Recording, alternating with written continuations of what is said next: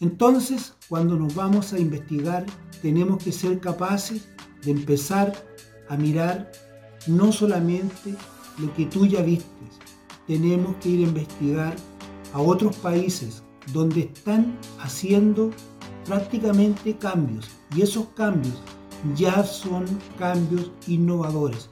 Entonces, ¿qué vamos a hacer nosotros en ese momento? Nosotros vamos a ir a ver a la competencia a la que a nosotros lo representa y vamos a ver cómo lo están haciendo. Y lo vamos a ver en diferentes países. Ahí es cuando viene la gran magia empezamos a ver que nosotros nos estábamos quedando atrasados con lo que estábamos haciendo y finalmente lo que estaban haciendo las empresas que estaban a nuestro alrededor muchas veces podía ser un modelo que ya estaban copiando y ahí por eso que viene algo muy importante. Tenemos que ser capaces de no solamente mirar una sola empresa o un solo negocio o un solo emprendimiento de lo que nosotros estábamos haciendo. Tenemos que buscar el mismo modelo y empezar a buscarlo en diferentes países. Obviamente, buscar en los países más desarrollados, donde ellos ya comenzaron hace mucho tiempo. Y ahí empezar a buscar, investigar sobre eso, empezar a buscar la forma y alternativas de poder encontrar el modelo que nosotros vamos a empezar a implementar.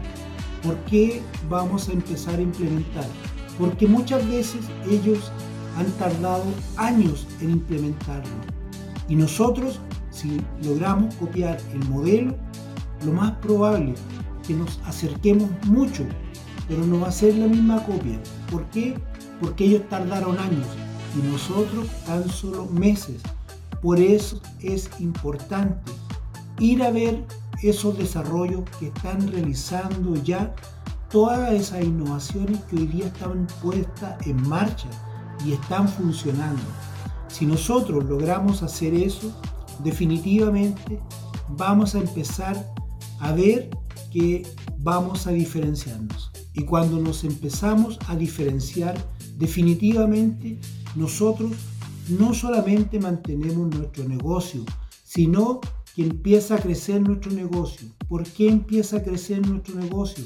Porque nosotros ya nuestro peldaño es más alto.